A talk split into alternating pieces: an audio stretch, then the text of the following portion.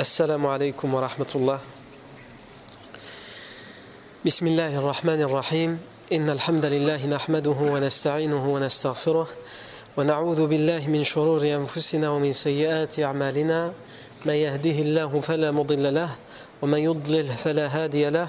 وأشهد أن لا إله إلا الله وحده لا شريك له. وأشهد أن محمدا عبده ورسوله صلى الله عليه وآله وسلم. يا أيها الذين آمنوا اتقوا الله حق تقاته ولا تموتن إلا وأنتم مسلمون. يا أيها الناس اتقوا ربكم الذي خلقكم من نفس واحدة وخلق منها زوجها وبث منهما رجالا كثيرا ونساء واتقوا الله الذي تساءلون به والأرحام إن الله كان عليكم رقيبا. يا أيها الذين آمنوا اتقوا الله وقولوا قولا سديدا. يصلح لكم أعمالكم ويغفر لكم ذنوبكم. ومن يطع الله ورسوله فقد فاز فوزا عظيما. أما بعد فإن أصدق الحديث كتاب الله تعالى وخير الهدي هدي سيدنا محمد صلى الله عليه وسلم وشر الأمور محدثاتها وكل محدثة بدعة وكل بدعة ضلالة وكل ضلالة في النار. أجارني الله وإياكم من النار. ثم ما بعد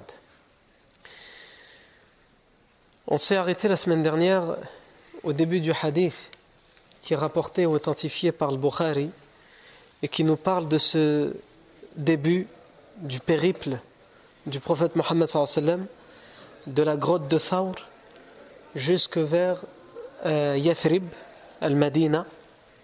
On a expliqué que le prophète avait donné rendez-vous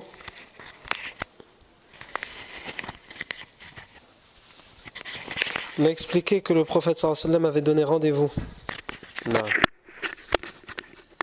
On s'y retrouve plus là. Khair, Inch'Allah. S'il vous plaît, rajoutez-en pas un troisième. Hein. Ah, aïwa. Il manquerait plus que là euh, aussi. Khair, Inch'Allah. Donc on a dit, euh, le professeur sallam avait donné rendez-vous à son guide, au guide avec, qui il avait convenu qu'elle allait l'emmener par des chemins sûrs et peu connus jusqu'à Medina. Abdullah ibn Urayqit. Et on a expliqué que ce guide était euh, idolâtre et qu'il a pris le chemin qui, mène vers la côte et il va longer la côte jusque vers le nord aux alentours de la tribu de, des Bani Mudlij. Et justement, on a expliqué la semaine dernière que les Quraysh, voyant que les jours passent et qu'ils n'ont toujours pas réussi à trouver le prophète sallam Abu Bakr et qu'ils n'ont aucune trace, aucun indice qui peut les aider à savoir quelle route il a pris, quel chemin il emprunte, est-ce qu'il va vers le nord, est-ce qu'il va vers le sud, est-ce qu'il va ailleurs. Ils décident d'utiliser tout ce qui est en leur pouvoir. Donc évidemment, ils utilisent tous leurs hommes, les hommes armés. Eux-mêmes, ils vont dans le désert pour chercher. Ils demandent à toutes les tribus. Ils mettent sa tête à prix. Ils mettent la tête du professeur Salma à prix. Et celle d'Abou Bakr également. Ils interrogent. Ils ont interrogé, on a déjà expliqué qu'ils avaient interrogé Ali, qui avait pris la place du professeur Salma dans son lit. Ils ont interrogé même brutalement, violemment, les filles d'Abou Bakr Siddiq anhu, puisque Asma a même été battue par euh, Abu Jahl, puisqu'elle refusait de dire quoi que ce soit, elle disait qu'elle n'était au courant de rien. Et donc au final, le, le, le, les Quraysh vont jusqu'à la tribu des Bani Mudlij.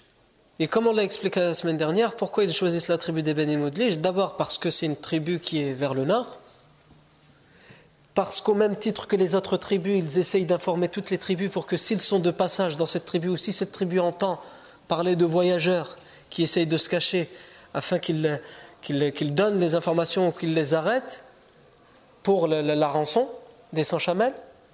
Et aussi parce que les Bani Mudlij sont connus pour être à l'époque des experts dans la recherche des personnes à travers le désert. C'est-à-dire quelqu'un, un fugitif, il prend le désert, hein, il fuit, et il fait tout pour ne laisser aucune trace derrière lui, on va demander les services, évidemment en moyennant de l'argent, aux gens des Bani Moudlige, ils sont formés, ils sont experts dans ça. Retrouver la trace de quelqu'un, même quand il a pris des chemins peu connus et qu'il a tout fait pour ne laisser aucune trace. C'est, entre guillemets, la police scientifique de l'époque. Et ils sont aussi connus, et ça on en a parlé la semaine dernière, pour, être, pour savoir reconnaître les personnes, yani. juste en regardant certains traits du visage, certaines formes des pieds, certaines, une façon de parler, et ils savent dire, évidemment ils peuvent se tromper, hein. c'est pas, c'est pas une, aucune, aucune science n'est sûre et, authentique, surtout quand c'est l'être humain qui la, qui la gère. La science en elle-même, elle peut être elle peut être parfaite, mais quand l'être humain qui est lui, qui lui qui est lui faillible lorsqu'il essaye de gérer cette science, automatiquement, hein, il peut être euh, dans l'erreur. Donc, soi-disant, ils sont capables de dire qui sont les bonnes personnes, les mauvaises personnes, etc. etc. Et comme on a expliqué la semaine dernière, des savants de l'islam se sont attachés à ce genre euh, de science. Alors, on revient au hadith. Le hadith, qu'est-ce qu'il nous dit? Donc, c'est Suraq ibn Malik qui nous raconte Suraq ibn Malik appartient à la tribu des Bani et plus tard il se convertira à l'islam. Et une, des premières causes de sa, conversion, c'est justement ça. Il ne va pas se convertir tout de suite après ça, mais c'est la première chose qui va faire rentrer l'islam petit à petit dans son cœur. Il raconte et il dit Nous étions dans notre tribu. Et les Quraysh sont venus nous voir en nous disant Nous recherchons deux hommes. Mohammed qui se prétend prophète, et son compagnon Abu Bakr. Et nous avons mis leur tête à prix. N'importe quelle personne qui nous, les ramène, qui nous en ramène un seul des deux, vivant ou mort, a droit à une rançon de 100 chamels. Ils sont venus nous en informer. Donc s'ils informent les Bani c'est aussi parce que justement c'est des experts dans la poursuite, dans la recherche des fugitifs. Suraq ibn Malik dit après ça un jour, j'étais euh, dans la tribu et nous étions dans une assemblée à discuter et un homme est venu. Et il a demandé notre avis, il a dit, tout à l'heure au loin, à travers le chemin, un chemin de piste et de montagne, qui est peu emprunté, j'ai vu au loin des silhouettes qui prennent ce chemin. Et donc c'est pas normal des gens qui prennent ce chemin. Est-ce que ce ne serait pas Mohammed et ceux qui, sont, qui l'accompagnent dans ce voyage, dans ce que eux appelaient dans la fuite, ils, le considéraient en fuite. Est-ce que ce ne serait pas Mohammed et ses compagnons dans la fuite? Suraq ibn Malik dit annahum hum. J'ai su tout de suite que c'était eux. Ce chemin-là, les silhouettes qu'il a décrites, ça ne peut être que. Et il a dit, mais j'ai dit, mais non, ce n'est pas eux. Tu n'es pas au courant qu'un tel, un tel et un tel sont partis en voyage, puisqu'il y avait des personnes de leur tribu qui étaient parties en voyage juste avant. Et Suraq ibn Malik a prétendu que c'était eux en disant, ils ont pris cette route-là. C'est un tel, un tel, un tel, tu vas perdre ton temps. Ce n'est pas eux. Et il a dit, j'ai attendu que ça passe, que la pilule soit avalée, qu'on passe à autre chose. Mais nous on s'est arrêté là la semaine dernière dans le hadith. Ensuite, Suraq ibn Malik poursuit et il explique. فلبثت في المجلس ساعة ثم قمت فدخلت. فأمرت جاريتي بفرسي وهي وراء أكمة فأخذت برمحي فخرجت من ظهر البيت فخططت بزجه الأرض وخفضت عاليه فركبتها ورفعتها تقرب بي On va déjà s'arrêter à cette partie. Qu'est-ce qu'il nous dit Suraqa ici? Il dit Je suis resté un moment dans l'assemblée, à discuter, à faire comme si de rien pour ne pas éveiller les soupçons. Et ainsi il dit non, c'est pas eux, et tout de suite il se lève comme s'il était pressé, ils vont remarquer qu'il y a quelque chose. Donc il a dit, j'ai fait comme si de rien n'était, j'ai commencé à discuter, je continue à discuter de tout et de rien. Et il a dit, quand j'étais sûr qu'il y en ait que tout, tout avait été oublié, je me suis levé en rentrant chez moi. Et j'ai tout de suite ordonné à ma servante de sortir euh, ma monture, mon cheval, qui est derrière une dune. Il dit Quant à moi, j'ai pris ma lance. Donc il va pour quoi là? Il va pour tuer. Il sait que c'est le prophète Mohammed sallam. Abu Bakr et ceux qui l'accompagnent, donc Abdullah ibn Urayqit le, guide, et Amir ibn Fuhayra, le servant d'Abu Bakr. Il va pour les tuer. Il va pour les capturer, et s'il voit qu'ils résistent, il va les tuer. Pour lui, ça ne change rien. Ce qu'il veut, c'est la rançon Et on lui a dit que la rançon, c'est 100 chamelles. Qu'il soit mort ou vivant, peu importe. S'il arrive à les ramener vivants, tant mieux. S'il résiste, on les tue directement et on les ramène. Et avec une lance de loin, c'est facile. Tu tues la personne et ensuite tu la, tu la, tu la traînes jusqu'à jusqu'à Mecca. Il dit فأخذت برمحي فخططت بزجه الأرض وخفضت عاليه il dit J'ai pris la lance et je l'ai traînée par terre en sortant par derrière. Mais il dit Je suis sorti par derrière et pas sorti par devant. S'il sort par devant avec une lance et avec le cheval, les gens vont le voir. Tu vas où? Donc il sera obligé de dire où il va. Il va mentir, on va peut-être voir qu'il a menti. Et ensuite, on va peut-être faire le rapprochement avec ce qui avait été dit dans l'assemblée avant. Il y avait quelqu'un qui a vu des gens, il lui a dit est-ce que ce ne serait pas eux? Donc il ne veut pas que les gens le voient sortir avec sa lance. Donc il dit je sors par derrière la maison. Et la lance, parce que même s'il sort par derrière, quelqu'un pourrait le voir. Et il dit je cache la lance le plus possible et donc je l'ai je l'ai fait traîner par terre.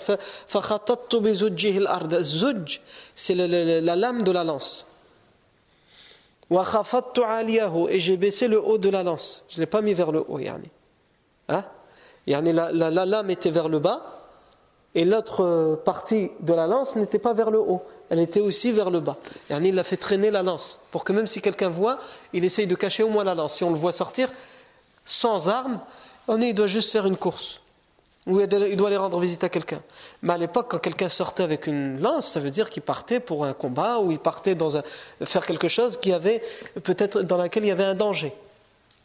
Donc, comme tout le monde recherchait le prophète Mohammed ça allait tout de suite éveiller les soupçons et on allait tout de suite savoir qu'il allait essayer de retrouver le prophète Mohammed Et il ne veut pas que quelqu'un vienne avec lui et qu'il soit obligé de partager la rançon. Il dit Farakibtuha. Et je suis monté sur la monture. Farafa'tuha.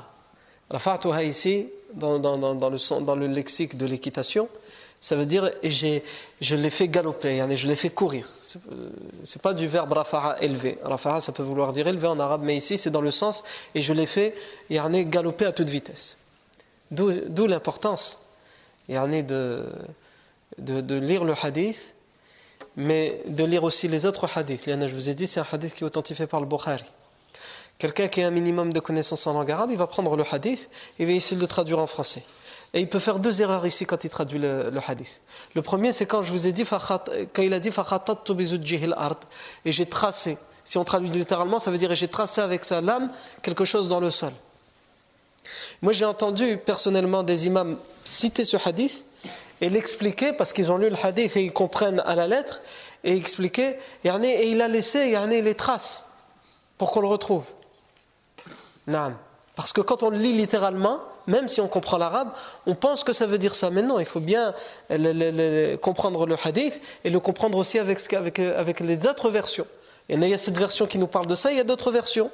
Par exemple, le Hafid ibn euh, Hajj al-Asqalani, lorsqu'il fait le commentaire de ce hadith dans al-Bari, il explique que ça, ne veut pas dire qu'il a laissé. Il a dit au contraire, il est en train de nous expliquer pourquoi il a, fait ça pour éloigner les soupçons.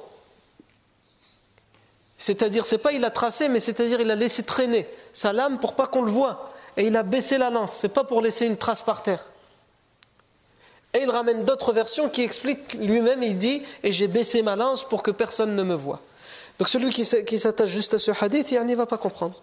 Ensuite, lorsqu'il dit farafa'tuha, il faut savoir que farafa'tuha, quand on est sur un cheval, farafa'tuha, c'est pas je l'ai fait monter kif, il dit farakibtuha, je suis monté et farafa'tuha. Comment il va là il va il l'a fait galoper, il l'a fait courir à toute vitesse pour essayer de les rattraper. Et elle dit Et elle m'a rapproché jusqu'à ce que je me suis approché d'eux. Donc là, il les avait à, à, sa, vue, il les voyait. Ah. Qu'est-ce qu'il voit? Il les a vus qui?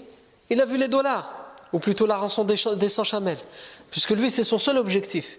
Les rattraper pour pouvoir avoir la rançon. Et il continue le hadith, qu'est-ce qu'il nous dit?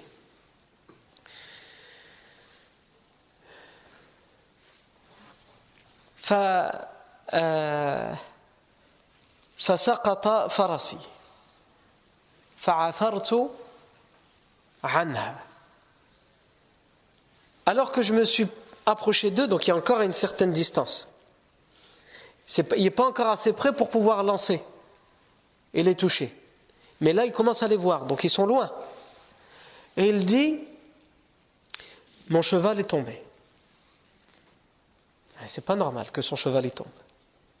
Personne ne l'a fait tomber, eux ne l'ont pas vu, ils ne l'ont pas encore vu, et son cheval tombe. Et moi aussi je suis tombé de ma monture. Et il dit Et j'ai tout de suite brusquement mis ma main dans ma sacoche. Le kinana, c'est une sacoche en cuir qui peut servir soit à mettre des flèches, soit à ranger des bâtons. Il dit Pourquoi? Pour sortir les, flèches? Non. Parce qu'il avait une sacoche avec ce qu'on appelle des bâtons qui, sont utilisés, c'est des flèches de divination, al-azlam, que les, que les idolâtres utilisaient à l'époque pour euh, la superstition. Dès qu'il leur arrivait quelque chose, ils tiraient au sort les bâtons pour voir quel bâton allait sortir, pour dire c'est bon, tu es sur la bonne voie, ou alors si c'était le mauvais bâton, ça veut dire retourne chez toi. Et donc dès qu'il voit que son cheval tombe, l'adrénaline, l'angoisse, tout, il monte. Comment ça se fait que mon cheval est tombé? Donc il fait appel à, cette divinité, à la superstition. Il dit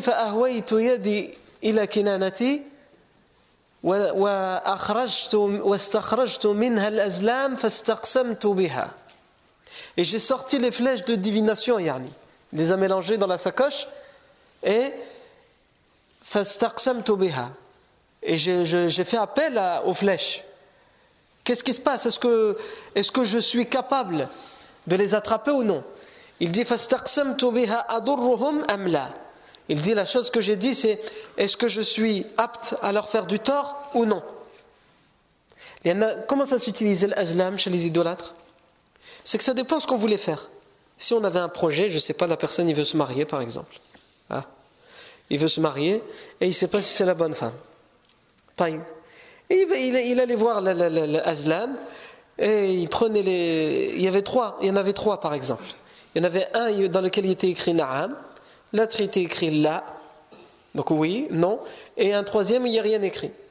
Donc il mélange, ah, il ferme les yeux, de temps en temps il ouvre quand même un œil pour voir, parce qu'il a quand même envie de se marier avec elle, pour essayer de mettre sa main vers le Na'am. Mais il ferme les yeux et il tire au hasard.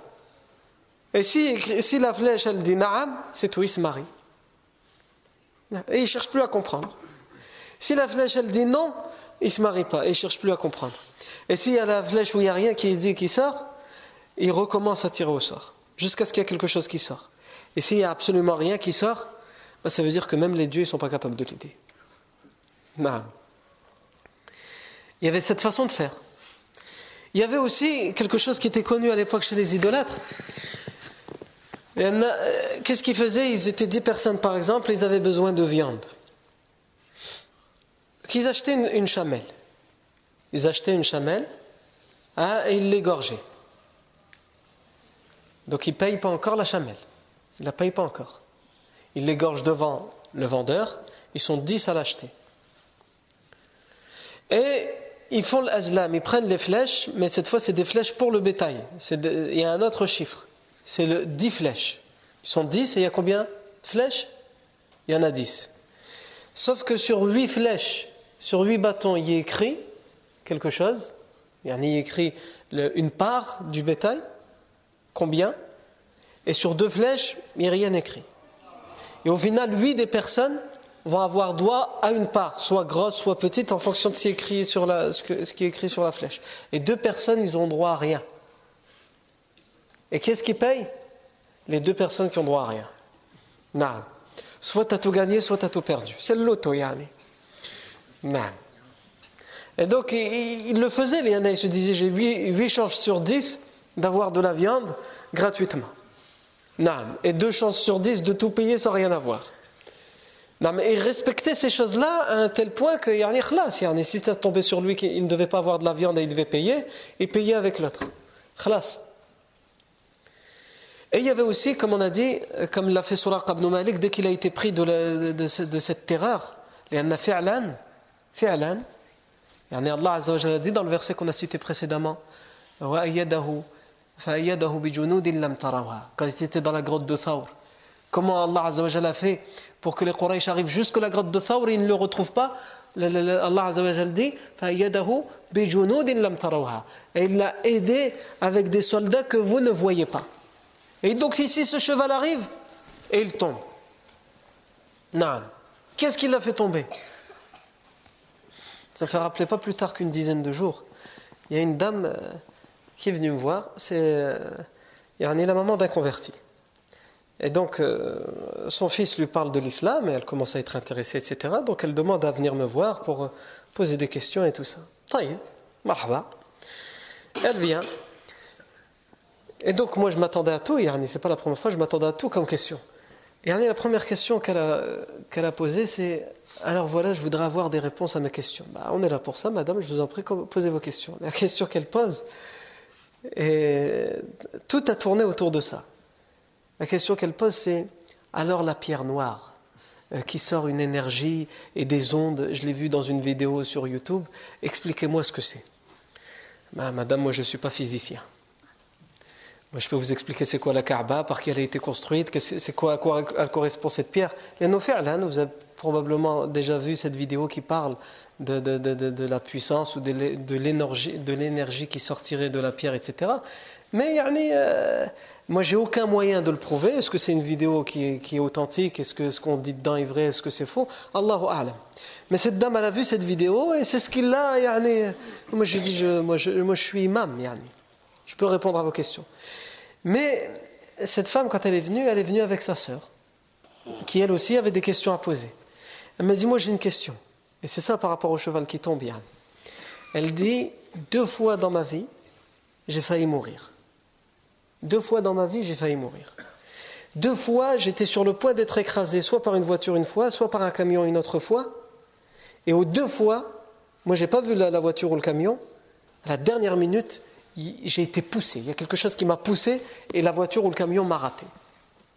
Et j'ai été à Ypres voir le père Intel à l'église, au couvent, et il m'a répondu que j'avais un ange gardien. Et vous, qu'est-ce que vous dites? Moi, je lui ai dit, euh, si le père Intel, il connaît l'invisible, c'est son problème. S'il prétend qu'il peut connaître et savoir les choses qu'on ne voit pas, lui, il peut dire ce que c'était, c'est son problème. Moi, tout ce que je peux vous dire, c'est que votre jour n'était pas arrivé. Votre jour n'était pas arrivé. Si c'était votre jour, personne n'aurait pu vous sauver, ni l'ange gardien, ni le, vent, ni rien du tout. Par contre, votre jour n'était pas arrivé. Si votre jour n'était pas arrivé, c'est que sans aucun doute, c'est Dieu. Après, par quelle cause Peut-être il y avait un cyclone, un mini-cyclone à cet endroit-là. Peut-être il y avait du vent. Peut-être il y avait un ange. Peut-être euh, il y avait absolument rien du tout. C'est vous, euh, il y avait la pression du camion qui a mis le vent et vous avez été poussé. Ah, quoi que ça ait été comme cause, au final, ça a été décrété par Allah Azza wa Et c'est ce qui compte. Mais celui qui prétend, qui va réussir à vous dire Ah oui, nous on sait, ça, ça veut dire c'est un ange. Donc vas-y, viens, confesse-toi et on va te baptiser maintenant. C'est pas comme ça que ça se passe. On dit la vérité, qu'elle plaise ou non. On reste yarné droit dans les bottes et on dit les choses yarné qu'on peut, qu'on sait. On ne va pas parler de, des choses qui, ont à voir avec le raib, avec l'invisible, et être sûr. Il y en a même certains musulmans peuvent faire cette erreur. Yarné, il veut que cette personne, elle soit convaincue. Et donc il va même être capable de dire des choses auxquelles lui-même, il ne croit pas forcément. Juste pour attirer cette personne-là, il faut dire les choses comme elles sont, il faut dire la vérité. Ensuite, la personne, soit elle accepte la vérité, soit elle ne l'accepte pas. On ne doit pas inventer des choses juste pour euh, contenter et satisfaire la personne. Naam, on peut le dire d'une certaine manière si on sait qu'il y a des choses qui peuvent choquer. Même la da'wah, elle doit, se, elle doit se faire avec gentillesse, avec tendresse, avec douceur, avec, avec, avec. Mais c'est toujours dans le cadre de la vérité. On n'invente pas des choses. Naam. Donc, Suraq ibn Malik, il dit « Fa'ahwaytu yadi ila kinanati » فَاسْتَخْرَجْتُ مِنْهَا الْأَزْلَامِ Les flèches de divination, je les ai sorties. فَاسْتَقْسَمْتُ بِهَا نعم et j'ai juré par les flèches de divination. Je, je jure par Dieu, dites-moi, vous, et, que, et je suivrai, je jure par Dieu que je suivrai ce qui va sortir, dites-moi ce que je dois faire. Non. Et le Coran, dans, dans plusieurs versets, il l'interdit, en, en, particulier dans Surat al-Ma'ida. Deux versets dans Surat al-Ma'ida qui l'interdisent. Dans un long verset où Allah nous dit qu'il interdit les, viandes non, égorgées, le, porc, etc. Et il termine par dire Et il vous est interdit de jurer, d'utiliser les flèches de divination. Ceci est une perversité. Dans un autre verset toujours de Surat al-Ma'ida, Allah Azza wa Jalla dit Ya amanu, innama al-khamru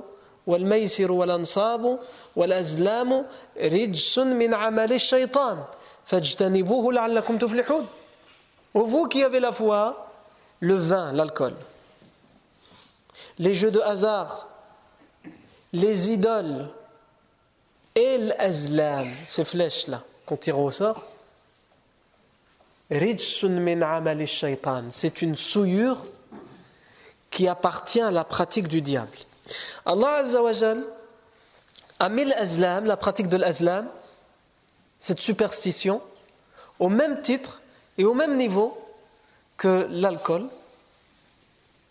les jeux de hasard et les idoles. Yani, plus précisément l'ansab, Allah Azza utilise dans ce verset l'ansab, yani, euh, les, les, les, rochers qui étaient respectés, sacralisés, c'était les rochers sur lesquels on mettait les statues ou les rochers sur lesquels on égorgeait les bêtes pour les divinités, pour les statues, pour les idoles. Et donc en elles-mêmes, ces rochers, ils étaient, en eux-mêmes, ils étaient considérés, comme une certaine part des idoles. Non. Allah Azzawajal dit min Tout ça, l'alcool, les jeux de les idoles et l'azlam, c'est une souillure shaitan qui fait partie de la pratique du diable.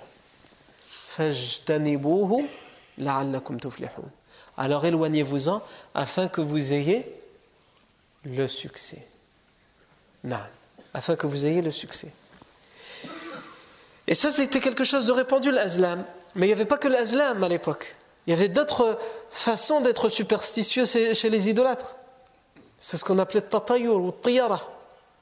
At-tiyara, qui vient de, de ta'ir, de l'oiseau. Pourquoi, euh, pourquoi, ça s'appelle comme ça la superstition? Le tiyara, c'est quoi? C'est dès que tu vois quelque chose, il y a des règles qui disent si tu vois ça, ça veut dire il va t'arriver un mal. Si tu vois une, chouette ou un hibou où tu l'entends euh, euh, chanter ou crier la nuit, ça veut dire toi ou quelqu'un de ton entourage, il va mourir. Hein, il faut faire taire les chouettes, Yarni. Il faut les faire taire. Dans nos pays, il y a encore ce genre de, de croyance un drôle de papillon, un gros papillon, quand, il vient, il s'introduit dans la maison, j'ai oublié comment ça s'appelle. C'est pas un papillon, mais c'est plus gros que les papillons. Et on nous dit ça, attention, ça veut dire qu'il y a quelqu'un qui va bientôt mourir. Et, quel rapport? Quel rapport entre l'ajal qui a été écrit dans l'Awh al-Mahfouz 50 000 ans avant qu'Allah ait créé les cieux et la terre, et ce papillon qui rentre dans la maison là la chouette qui a chanté? Ou le mois, les idolâtres, dans la Jahiliya, ils avaient comme mois de malheur le mois de Safar, parmi les mois lunaires. Le mois qui s'appelle le Safar, euh, avec Sad, hein, il est considéré comme un mois de malheur. Ou comme dans les traditions occidentales, ou le vendredi 13. Le vendredi 13, soi-disant, ça porte malheur. Passer sous une échelle, ça porte malheur. Voir un chat noir, pourquoi un, choix noir, un chat noir, pas un chat blanc? Le comme ça, ils ont dit comme ça, il faut faire, c'est comme ça, il ne faut pas chercher à comprendre. La superstition, soit tu crois, soit tu crois pas, c'est tout. C'est une question de foi, ou plutôt de kufr, euh, en fonction de comment on se positionne. Donc tout ça, ça, ne ramène que le pessimisme. Ces superstitions-là. Et en arabe, ça s'appelle at-tiyara. At-tiyara, c'est la superstition. Et comme on a dit, tiyara, ça vient de ta'ir, l'oiseau. Parce qu'à la base, ça, ça a commencé d'où? Ça a commencé du fait qu'on prenne un oiseau et qu'on le lance dans les airs. On a un oiseau en cage et on dit bon, on ne sait pas ce qu'on va faire. Est-ce qu'on le fait ou on ne le fait pas ce projet-là? Prenez l'oiseau qui est en cage là. Et on lâche l'oiseau. S'il part par exemple vers la droite, ça veut dire c'est bon, notre projet est bien. S'il part vers la gauche, euh, c'est pas bon. Et c'est pour ça que à la base, ça, vient de ça vient de tiyara, ça vient de l'oiseau. Non, la superstition. Et le professeur sallam disait dans le hadith qui est authentifié par le Bukhari Muslim, la tiyarata fil islam. Wa khayruha al-fa'al. La triyarata fil islam, il n'y a pas de superstition en islam. Il y en a malheureusement beaucoup d'entre nous, le shaitan, il peut leur mettre le waswas. Et c'est bizarre, il, t'est arrivé ça. Balak, ça veut dire que il faut pas. Le shaitan, il met le waswas. Et combien de gens ils sont malades à cause de ça, non Et viennent dire Ouais, mais quand même, j'ai, j'ai vu ça, j'ai senti ça, j'ai. Non. Il y a une partie de notre cerveau, comme le disent les psychologues, ou surtout les psychiatres plutôt, une partie de notre cerveau, et elle fait, il y a une partie de notre cerveau qui, trie les choses que nous voyons ou les choses que nous percevons. Et notre cerveau, il fait la différence entre ce qui est réel, ce qui est fiable, et ce qui ne l'est pas. Cette partie du cerveau, quand elle, ne fait plus son travail, eh bien l'autre partie du cerveau qui prend toutes les, les, faits, les événements. C'est pour ça que de temps en temps, certains, ils ont certaines maladies psychiatriques, ils en deviennent fous, et tout ce qu'ils voit autour de lui, lui est persuadé que ça veut dire telle chose ou telle chose. T'as beau lui dire, mais non, mais t'as rien vu, Yahri. Mais non, si, si, si, si. Et quelquefois, c'est vraiment un problème psychiatrique, dans le sens où il y a juste cette partie du cerveau qui travaille mal, et il y a des traitements pour ça. Mais chez nous, dans notre communauté, malheureusement, dès qu'il se passe un problème comme ça, qu'est-ce qui se passe? Ramen al Al-Faqih va faire ruqya. Hein, parce que chez nous, les fous, ça n'existe pas. Ça n'existe pas. Chez nous, tout le monde est normal. Il ne peut pas avoir de problème psychologique ou psychiatrique. Quand on a un problème, c'est à cause des autres. Soit ils nous ont fait la sorcellerie, soit il y a un genou, on a marché dessus parce qu'on avait marché au-dessus d'un égout, soit on a jeté de l'eau chaude dans. Je ne suis pas en train de, de, dire il faut pas croire en les genoux. Si, non. Mais ça, c'est que la partie apparente de l'iceberg. Les maladies psychologiques existent et leurs remèdes existent. Mais nous, le problème, non. Pour nous, euh, c'est comme si c'était aïb, quelqu'un qui a un problème. Non, c'est une maladie comme les autres, ça peut arriver à n'importe qui. Tu peux avoir une grave maladie physique, tu peux avoir une grave maladie psychiatrique, et ça peut se soigner. Non, ça se soigne. Et la personne, il va te dire, non, allez, et j'ai déjà eu à parler avec des gens comme ça, des frères comme ça. Ni eux, ni leur famille sont convaincus du fait que, d'accord, pourquoi pas, il faut faire ruqya. La ruqya, c'est kalamullah. Et kalamullah, il peut que être bénéfique. Mais à côté, pourquoi pas aller voir un psychologue pour voir, avoir son avis et maintenant, alhamdoulilah, ça existe euh, dans le coin, dans la métropole lilloise, des psychologues hommes musulmans, des psychologues femmes musulmanes. Alhamdoulilah, ça existe, qui savent faire la part de choses entre ce que la religion elle nous dit. Et donc, ils, ont, connaissent les limites dans leur science et, ils comprennent la personne qu'ils ont en face d'eux. Donc, alhamdoulilah. La personne, non. Ni lui, ni sa famille qui essaye de l'aider. Si tu leur parles de psychologue, je suis venu voir le frère, toi tu me parles du psychologue. Il faut faire. Euh, lui, c'est sûr, il y a l'aïn, lui. Ou alors il y a suhour. Il y a une femme dans là-bas au bled, elle ne nous aime pas. Non. Mais il y en a plein qui ne t'aiment pas. Si à chaque fois quelqu'un ne t'aime pas, il va, faire, il va faire de la sorcellerie, alors on ne s'en sortirait pas. Non. Et ça, c'est très grave, ça pousse certaines personnes à accuser d'autres à tort. Accuser d'autres à tort. Une fois, je parlais avec quelqu'un, et il m'a dit clairement, dans sa phrase, clairement, c'était une accusation ouverte. Une telle une telle a fait de la sorcellerie à un tel. Gharib. Je vais dire, quand tu dis une telle, il y a c'est elle qui te l'a dit. Elle t'a dit, moi j'ai fait de la sorcellerie, elle s'en est vantée. Non, bah non, euh, tu penses bien, elle va pas se vanter. Taïb, comment tu l'as su? Tu as été avec elle chez la sorcière alors? Ah non, billah. Comment tu. Mais c'est sûr que c'est elle. Gharib. Je lui ai dit Tu t'imagines ce que tu viens de dire là? Imagine un seul instant, et c'est ce qui est le plus probable, que c'est faux ce que tu viens de dire. Comment tu vas faire Yom al avec cette femme? Tu l'accuses de sorcellerie. La sorcellerie, c'est du shirk, c'est du coffre. Tu l'accuses clairement de coffre. Tu devras rendre des comptes à cette personne, Yani. Donc il faut faire très attention à ce qu'on dit. évidemment, yani, les charlatans, ils ne sont pas là pour nous aider. Ah, un tel y a le mess. Pourquoi? Comment tu le sais? C'est sûr, j'ai été voir un frère et machallah, il s'y connaît bien lui. Et il fait, subhanallah, tous ceux qui disent qu'ils vont voir des frères, hein, ils appellent ça des frères, bien sûr, ils ne vont pas dire j'ai été voir un sorcier ou un charlatan. Et ils disent tous, mais t'inquiète pas, ils utilisent des bonnes méthodes, c'est pas la sorcellerie ou quoi. quand tu lui poses un peu de questions, tu vois qu'en fait, euh, il n'utilise aucune bonne méthode. La première chose, quand la personne y vient, même s'il a récité le Coran, même si s'il vient, il te dit, c'est sûr, tu as eu de la sorcellerie. Et cette sorcellerie, elle t'a été faite pendant tel mois, quand tu étais au bled, et par euh, une femme qui a des longs cheveux, et elle a deux yeux, attention. Elle a même deux oreilles, Ah, je vois c'est qui, ouais. Justement, j'étais sûr que c'était elle. Admettons, et même certains vont jusqu'à dire des noms. Comment il le sait? Soit il est en train de se moquer de toi, en fait, il, donne juste des indices et tu vas bien dans ta tête. Il y a tellement de femmes dans ton entourage.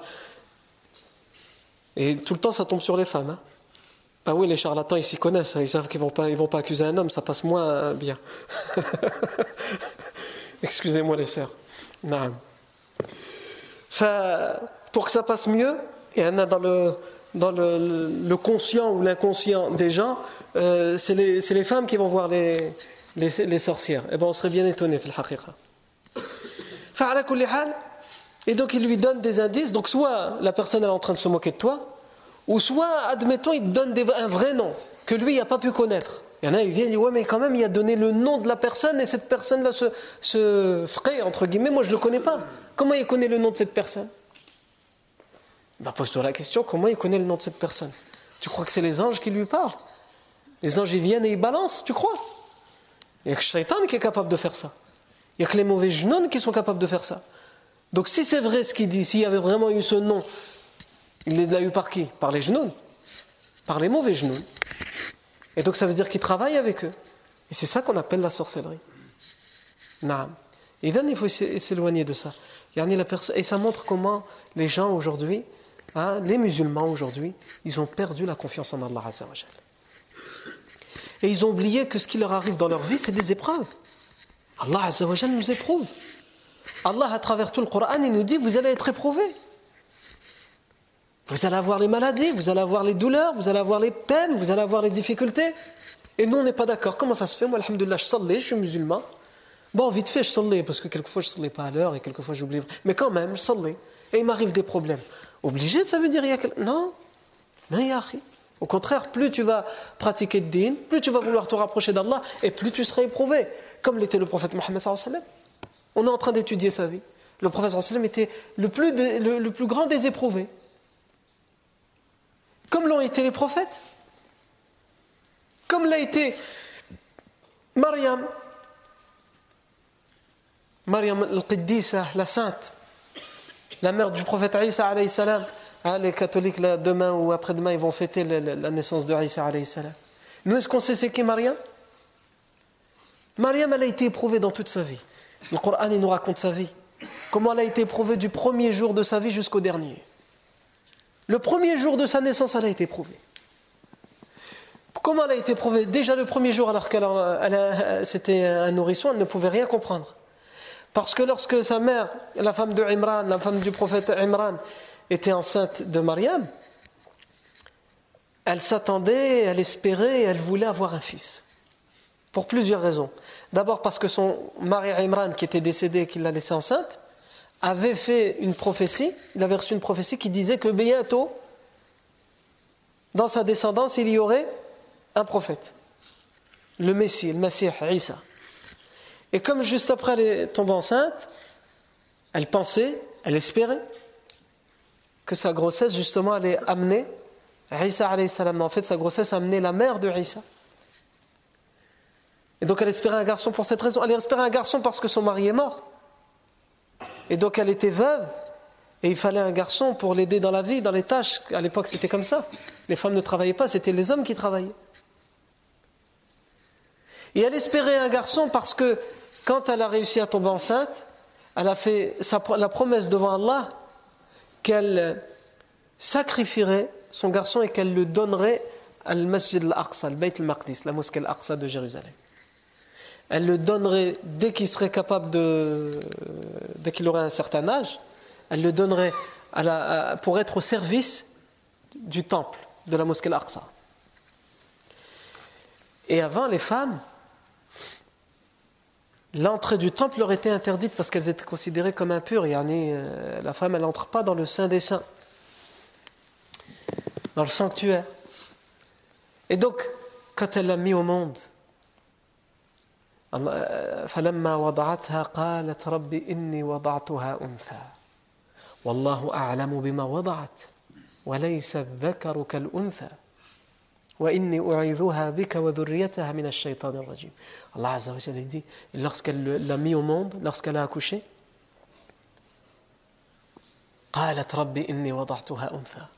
Elle a dit Seigneur, j'ai mis au monde, mais c'est une fille. Yannick, pour elle, tout s'écroule. Ça ne peut pas être le prophète, le prophète, ça doit être un homme. Je ne peux pas remplir mon engagement. Les hommes ne peuvent pas rentrer dans le temple. Et Allah, qu'est-ce qu'il lui dit? Wallahu a'lamu bima wada'at. Allah, c'est mieux, Allah, c'est très bien ce que tu as mis au monde. C'est Allah qui a décrété que tu aurais une fille malgré ce que tu voulais, ce que tu espérais. C'est Allah qui le décide. Pour que justement, on arrête Bien sûr, ce n'était pas le cas de la mère de Mariam, mais c'était le cas des gens de l'époque, pour qu'on arrête justement de mépriser la femme. Et que, si, la, femme de Imran elle espérait avoir le prophète, et si même tous les gens attendaient avec impatience la naissance de, son enfant en pensant que ça allait être un garçon et donc le, probablement le futur prophète, que tous ces gens-là sachent qu'avant un prophète, il y a une femme qui l'a mis au monde, qui l'a élevé, qui l'a éduqué, qui a fait de lui finalement ce qu'il est, à un tel point que les anges, ils ont, quand ils ont parlé à Mariam, qu'est-ce qu'ils lui ont dit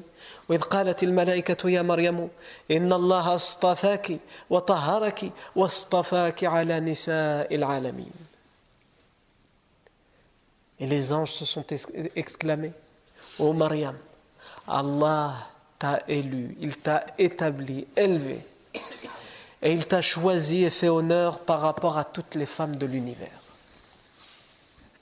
Al-Muhim dans le verset qu'on a cité précédemment lorsqu'elle a mis au monde Mariam, Allah Azza wa Jalla termine par dire فَتَقَبَّلَهَا رَبُّهَا بِقَبُولٍ حَسَنٍ وَأَنْبَتَهَا نَبَاتًا حَسَنًا Allah l'accepta de la meilleure des acceptations. Si on avait dit Allah l'a accepté, c'est mashallah déjà quelque chose de grandiose. Mais pour bien faire comprendre qu'Allah, lui, même si c'est une fille, même si tout le monde voulait et s'attendait à ce que ce soit un garçon, Allah a décidé que ce serait une fille. Et il a dit, et moi, Allah, moi, je l'accepte de la meilleure des acceptations. Alors qu'avez-vous, vous, à mépriser la femme? Non. Et donc c'est en, ce sens-là que je dis Mariam, et j'en passe après toutes les épreuves qu'elle va subir, lorsqu'Allah va lui dire, tu vas mettre au monde le Messie. Et ça c'est une bonne nouvelle, c'est une grande nouvelle. Mais il va lui dire par contre, tu vas le mettre au monde sans mariage et sans qu'aucun homme ne te touche ni s'approche de toi. Ce sera une naissance miraculeuse. D'accord Mais les gens qui lui voulaient du tort, déjà les gens qui ne voulaient pas qu'elle rentre au temple, mais Allah Azzawajal a, fait que sa destinée, grâce aussi au prophète Zacharia, elle a pu rentrer dans le temple, malgré euh, la grande majorité des rabbins de l'époque qui ont refusé. Donc quand, il, a pu, Zacharia, les convaincre, convaincre le, doyen des, des, des, rabbins, il a réussi à la faire rentrer dans le temple pour que sa mère puisse tenir son engagement qu'elle avait donné à Allah Azzawajal. Il, il n'en pouvait plus. Il l'a frappé il l'a dénigrée alors qu'elle était au temple loin de sa mère. Et sa mère ne pouvait plus la voir. Elle avait donné l'engagement qu'elle la sacrifierait au temple. Non. Et euh, loin de sa mère, elle va subir tout ça et Allah Azzawajal l'informe qu'elle va mettre naissance. C'est une grande nouvelle pour elle, mais le problème, c'est qu'elle sait la réaction de ces gens-là. Bah, écoutez, j'ai un miracle. C'est quoi ton miracle? Bah, C'est que je suis enceinte, mais sans qu'aucun homme ne m'ait touché. Pour eux, c'était l'occasion en or de, l'enfoncer et de l'insulter encore plus. Et ça va être le cas. Elle va subir les, accusations, les calomnies. Elle va s'éloigner pour mettre au monde euh. Et tout le monde va utiliser cet éloignement parce qu'elle veut accoucher dans le secret. Et tout le monde va utiliser cet éloignement en disant voilà, elle se cache parce qu'elle a commis le péché de la fornication, etc. Ils ont été très loin. Ils lui ont fait du tort. Ils l'ont sali dans sa dignité, dans son honneur. Et juste après avoir mis au monde Aïssa alayhi salam, Allah azza lui dit Tu prends ton fils maintenant et tu retournes au temple. Qui Tu retournes au temple. Mais qu'est-ce que je dois leur dire? Justement, tu ne dis rien. À partir de maintenant, il t'est interdit de parler. Ce sera un péché si tu parles à partir de maintenant. Ajib. Et elle l'a fait. Mais Allah azza wa alors qu'elle a eu à subir toutes les accusations, les calomnies, les insultes, les crachats, Allah azza wa a fait parler son bébé alors qu'il ne, pouvait pas parler. Allah Azza l'a fait parler pour qu'il comprenne que c'est un miracle. Mais malgré ça, il y en a ceux qui ne voulaient pas et qui s'enflaient d'orgueil, ils sont obstinés, l'ont accusé de sorcellerie, etc. etc. Pour revenir à pourquoi j'ai raconté tout ça, pour dire que les meilleurs des gens ont été éprouvés dans leur vie. Alors pourquoi toi, quand juste une petite chose, elle t'arrive, une toute petite, hein, tout va bien tout le temps, alhamdulillah. Et dès qu'il t'arrive une petite chose, qu'est-ce qu'on entend que tu dis? Ah, toujours ça m'arrive à moi. Agib. Gharib. Regarde bien, est-ce que toujours ça t'arrive à toi? Regarde bien les autres qu'ils vivent. Les gens qui vivent de la faim, les gens qui vivent de la misère, les gens qui vivent en guerre, les gens qui doivent quitter leur ville, leur pays cher, leur, leur, leur, leur. Va voir, les gens qui sont obligés de mendier aux autres, de s'humilier pour avoir un minimum à manger. Et après, tu pourras dire ça arrive toujours, ça n'arrive qu'à moi. Non. Et comme le disait Aisha radiallahu anha, va visiter les malades et assiste aux funérailles des gens morts. Et tu comprendras. Un homme est venu la voir, Aisha radiallahu anha, hein, et lui a dit Je suis atteint d'une maladie. Et je demande un remède. Aisha radiallahu anha lui dit dis-moi, c'est quoi la maladie pour que je te donne le remède. Dernier, on s'attend à ce qu'ils disent la maladie, ben, j'ai des migraines, ou j'ai mal au ventre. Il a dit la maladie que j'ai, c'est que je le sais, je l'avoue, j'ai un cœur qui est dur. Mon cœur est dur. Je ne laisse pas l'émotion. Hein? Le cœur, Allah l'a créé pour l'émotion. Mais il y en a, ils prennent le cœur et, ils le serrent. Dès qu'ils sentent qu'il y a un petit peu, une petite faiblesse, ce qu'ils pensent être une faiblesse, une émotion, pas d'émotion. Allah Azzawajal t'a donné le cœur pour ça. Pour craindre, pour aimer, pour espérer. Et toi, tu veux enfouir ça? Non. Et au contraire, quand il se met en colère, là, la colère, il la laisse. Non, c'est l'inverse. La colère, il faut l'enfouir. L'amour et l'espoir, il faut les laisser se déborder, à condition que ce soit l'amour pour Allah. Hein. Il y en a, ils vont comprendre ça, il va partir, c'est bon, je peux prendre mon portable. L'imam a dit qu'on pouvait déborder d'amour euh, envers les autres. Non. Je me suis perdu. On est où?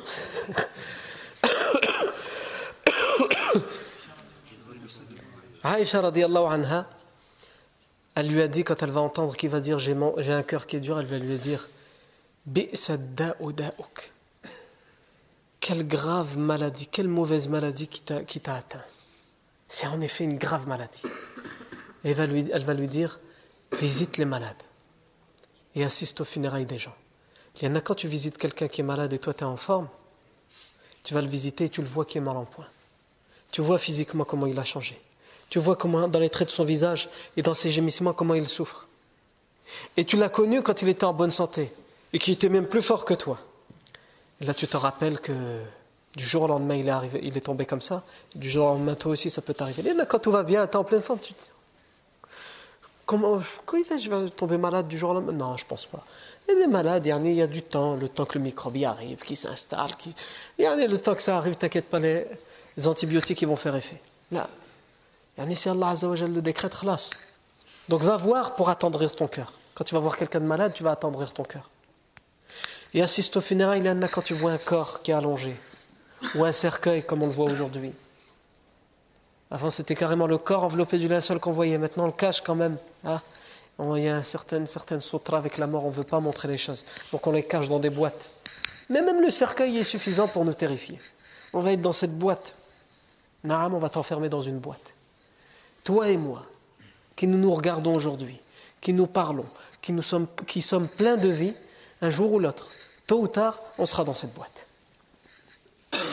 Non. On sera un corps sans aucune vie. Comment après ça ne pas attendrir nos cœurs? Non. Donc Aïcha anha lui a dit voilà ton, voilà ton remède. Et c'est le remède de, chacun d'entre nous pour revenir vers Allah Azza wa Donc je reviens à ce qu'on disait sur la superstition. Évidemment, l'islam l'a interdit. Dans le verset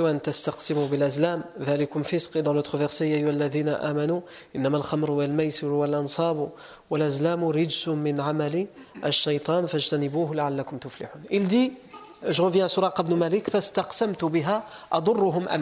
j'ai tiré au sort mes flèches de divination pour savoir est-ce que je vais réussir à leur faire du tort ou non. Et ce que je déteste est sorti parmi les flèches? C'est-à-dire, moi, j'aurais voulu, oui, c'est bon, tu peux y aller. Mais c'est là qui est sorti. Et malgré ça,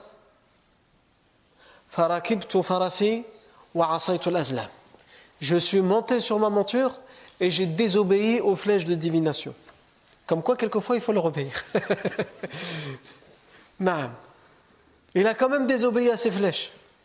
Et ici, on voit aussi le doute qui commence à s'installer chez Suraqa. Pour lui, c'est obligé que la flèche qui dit oui va sortir. Pourquoi? Pour lui, il fait du bien aux divinités. Il va capturer celui qui prétend être prophète et que les divinités n'existent pas, qu'il n'y a qu'un seul Dieu. Donc normalement, les divinités vont lui sortir la flèche. Oui, vas-y, on va t'aider. Et c'est le nom qui sort, là, il ne comprend plus rien. Donc c'est pour ça qu'il a dit non, je vais quand même y aller, moi. Il n'y a pas de. Quand même, sans chamel et les flèches de divination, non. Il doit y avoir un problème avec les flèches là. Et il y va. Et il dit Et je me suis approché d'eux حتى سمعت قراءة رسول الله. فدنوت منهم حتى سمعت قراءة رسول الله صلى الله عليه وسلم وهو لا يلتفت وأبو بكر يكثر الالتفات et je me suis approché d'eux, j'ai galopé jusqu'à ce que je me suis encore plus approché d'eux à tel point que là, non seulement je les voyais comme tout à l'heure, mais là carrément j'entendais la lecture du prophète. Le prophète marchait et il lisait le Coran. Et il nous précise et il ne regardait ni à droite ni à gauche. Il regardait devant lui, vers le bas, et il lisait le Coran et il avançait. Et j'ai vu et Abu Bakr, lui, il n'arrêtait pas de regarder il surveillait à droite et à gauche.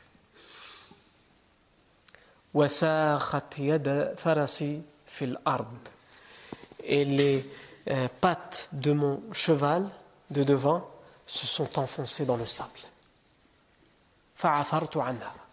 Et je suis tombé de mon cheval. J'ai pris les flèches de divination pour tirer au sort. Et là, qu'est-ce qui va sortir? Et quelle va être la suite des événements? Ça, c'est ce qu'on va raber la fois prochaine. Barakallahu fikum pour votre attention. Subhanakallahu wa bihamdik. Ashhadu an la ant. Nastaghfiruka wa